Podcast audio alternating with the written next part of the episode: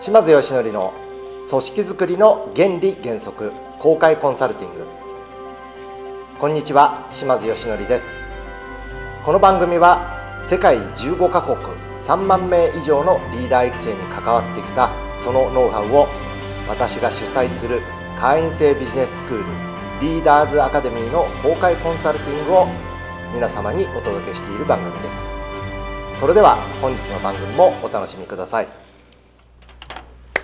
はいじゃあそれではあの早速ですけれども、えー、皆さんのねご質問がありましたら受けさせていただければと思います、えー、何よりもあの時間制限がありますので早いうちですのでどうぞ。はいじゃあお願いします。はいどうぞ。あの意味付けということで今日お話しいただいたんですけど、はい。かなりあのいろんなことで意味付けをされてると思うんです、はい。でそのトレーニングメニュー作りをしようかなと今日お話をはい。こう聞かせて素晴らしいですね。はい。はい。それで何かこうどういうふうにしていけばいいかっていうのがちょっとなんかアドバイスがいただけたら。あなるほど。はい。えーっとじゃあまずちょっと2つ目からいきましょうか、はい。2つ目のあのいいご質問いただいたんですが大前提として皆さんも覚えておいてほしいんですけれどもあのこういうビジネススキルってどうやったら身につくのかってことなんですね。例えばどんなに素晴らしいコーチについてサッカーならや野球習ったってどんなに素晴らしい先生についてピアノとか習ったって上手くなるのは何かっていうと反復の訓練ですよね。要するに練習ですよね。実はビジネススキルも一緒なんですね。学んでちょっと使ったからそれが自分の身につくと思ったら大間違いなんですね。そのビジネススキルを実際現場に持ち帰ってトライアンドエラーの中で使っていく中で自分のもの自分のノウハウとしてのこの変換作業をしないと使い物にならないですからぜひねあのトライをしてほしいんですね。で何回も使って今の段階というのは学びというものを口から放り込んで単なる人の学びの状況なんですよ。これを今度は自分のノウハウへの変換が必要なんですね。この自分のノウハウへの変換をするためには確実に使ってみないとダメなわけです現場に戻ったらいろんな不確定要素があります。自分というキャラ相手というキャラ皆さんのその時の感情相手の感情その時の相手との関係性その時の状況いろんな不確定要素が絡む中で初めていろんなパターンでも使えるようにするためには人のノウハウのままじゃダメなんですね。自分のノウハウへの変換作業が必要なんです。これが俗に言う現場で使ってみて初めて自分のノウハウになるということなんですね。っていう前提でじゃあその意味付けの、えー訓練表あれ？のなんか作ろうっていうお話なんですけどこれはですね例えば僕もいまだに続行中なんですけれどもあのちょっとその訓練メニューと言われるとちょっと僕の中で困るんですけどあの大切なことは常にまず意識することですね。あの例えば僕なんかもそれこそ毎日いろんな出来事がある中で特に最近意識しているのはですねあの、まあ、皆さん多分信じないかもしれないんですけど 僕ね基本的には実はネガティブな人間なんですよ。だから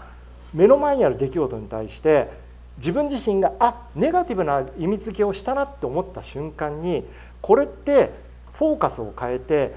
意味付けを変えるとしたらどんな意味付けの変え方があるかな？どこにフォーカスしたらどんな意味付けの変え方があるかなっていうことでその自分のネガティブな感情を持ってしまった出来事を客観的に見るっていうこれをね訓練として何回もやっていくと意外とあ俺はここにフォーカスしたからこういうね意味付けをしてしまったんだ。じゃあどこにフォーカスしたらどんな意味付けの仕方があるんだろうって言ってその出来事を違う出来事に変えるための意味付けにしていくっていうこれは何回かやっていくとあのすごくねできるようになります。完全にその出来事に自分の感情を持ってかれてしまうとその出来事自体は客観的に見れないわけじゃないですか。でも例えば一瞬はいいんですよ。例えばカッときた。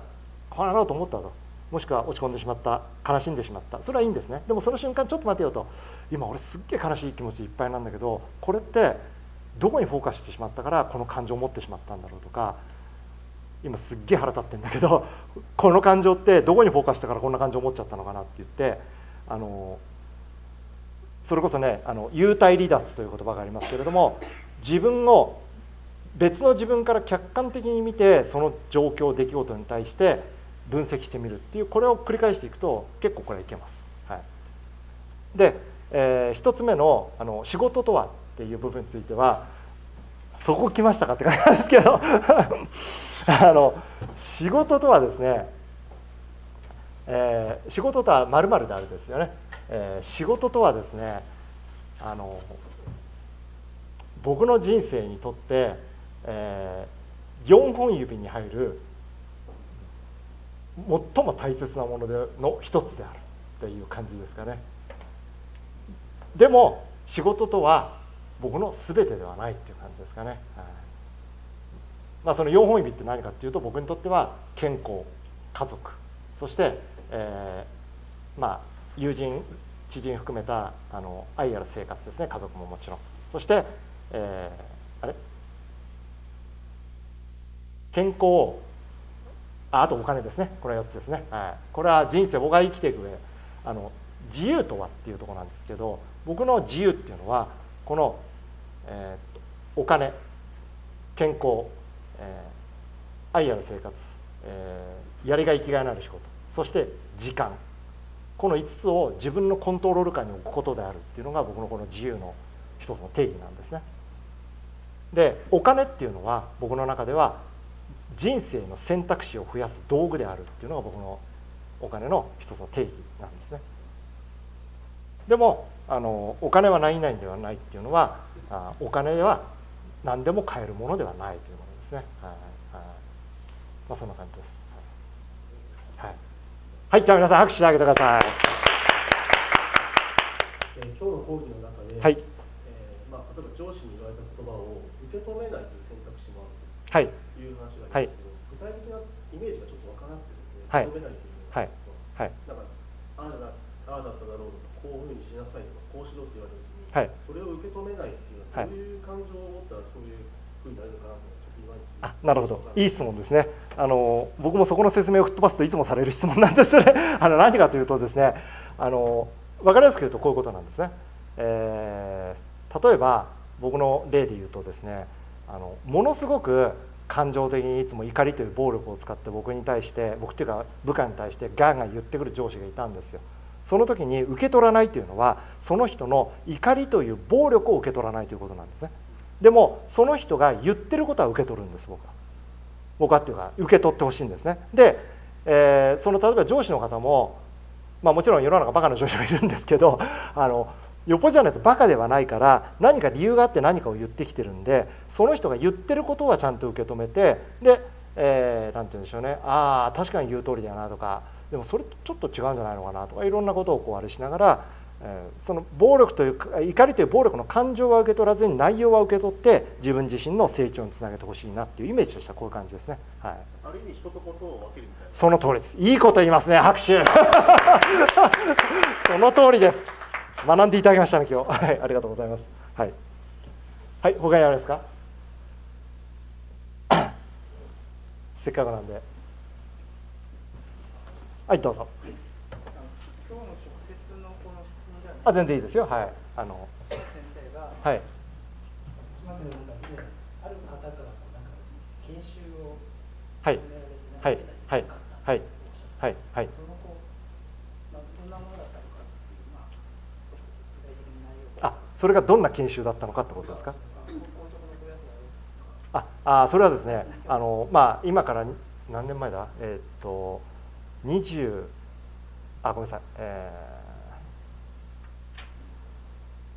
ー、25年ぐらい前だったんですけどあのあもうちょっと223年前か。あのえっ、ー、と何でしたっけ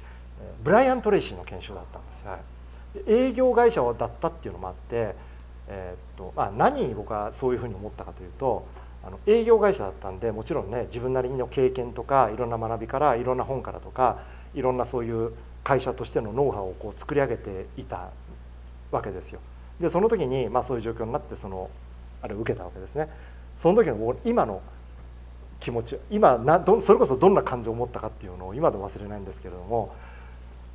自分が今までやってきたこととか考えてきたことをこんなに体系立てられてるものがあるんだと思ってびっくりしたんですよ。それで自分で体系立てなくたってこんないいものがあるんだったらこれ社員に学ばせればいいじゃないかっていうふうに思ってその後社員全員受けさせてなんていうこともやってやったんですね。あすごくね良かったんですね。あの時の本当にあの気持ちは忘れないある意味なんだろうな。ちょっと感動っていうとオーバーですけれども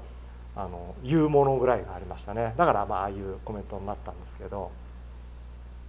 あの何のこと言ってるかわからない人のために簡単に説明するとですね。あの僕が、えーと、僕はずっとこう思ってたんですよ。あの